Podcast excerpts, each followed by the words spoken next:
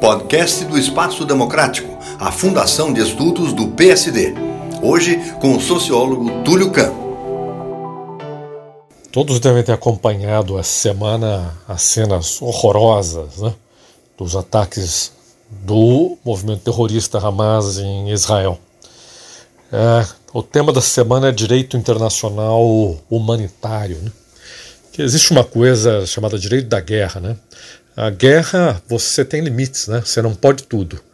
Então existe uma série de regras sobre como você trata ah, os prisioneiros, como você trata os embaixadores dos outros países, a propriedade dos, ah, dos civis, como você comunica né, um, um adversário que você ah, vai fazer um, um, um ataque.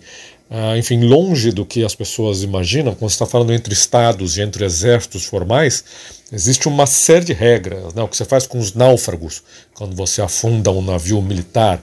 Por exemplo, ah, e isso tem raízes muito antigas, né? Ah, inclusive no, no Velho Testamento judaico você tem lá as regras, o que, que você faz quando você está sitiando uma cidade, se você pode ou não cortar as árvores frutíferas que são da população.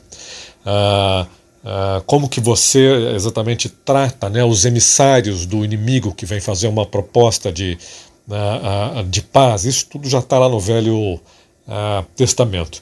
Então, a, a gente está falando aqui de regras que se aplicam a, estamos dizendo, a governos formais, a estados, a exércitos, né?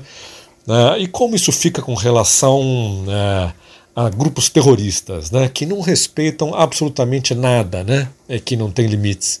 Então, a comunidade eh, eh, internacional critica, né? mas os estados que sofrem com o terrorismo, falando do problema dos Estados Unidos, eles tinham lá a política de pressão física demorada, eh, moderada, né? Quer dizer, que admite o que uh, os outros chamam de tortura né, sobre terrorista quando eles têm informações relevantes para para revelar. Vamos supor então um terrorista que soubesse o paradeiro dessas 100 vítimas sequestradas lá em Gaza. É, é legítimo ou não torturar né, um terrorista uh, desse para que ele revele uh, o paradeiro dessas vítimas?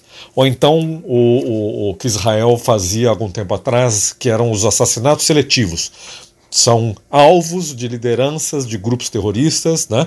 Isso passava pelo, pelo, pelo gabinete, pelo governo, era autorização, não era decidido ali né, na ponta pelo, pelo soldado. Uh, e a, a, comunidade internacional, obviamente, que rejeita essas, uh, essas propostas. Eu diria que só os países que passam, que sofrem com o terrorismo, é que sabem né, avaliar uh, essas questões. Né? É muito cômodo, né, aqui do Brasil, uh, as pessoas julgarem moralmente uh, essas, essas uh, iniciativas. E é isso, né? depois do que a gente viu essas semanas né? e, toda, e todo esse histórico, eu realmente começo a realmente seriamente pensar que direito humanitário né, é para exércitos formais, guerra entre estados, e quando se trata de combater terrorismo, uh, é preciso pensar em alternativas. Túlio Campos, Espaço Democrático, Fundação de Estudos do PSD.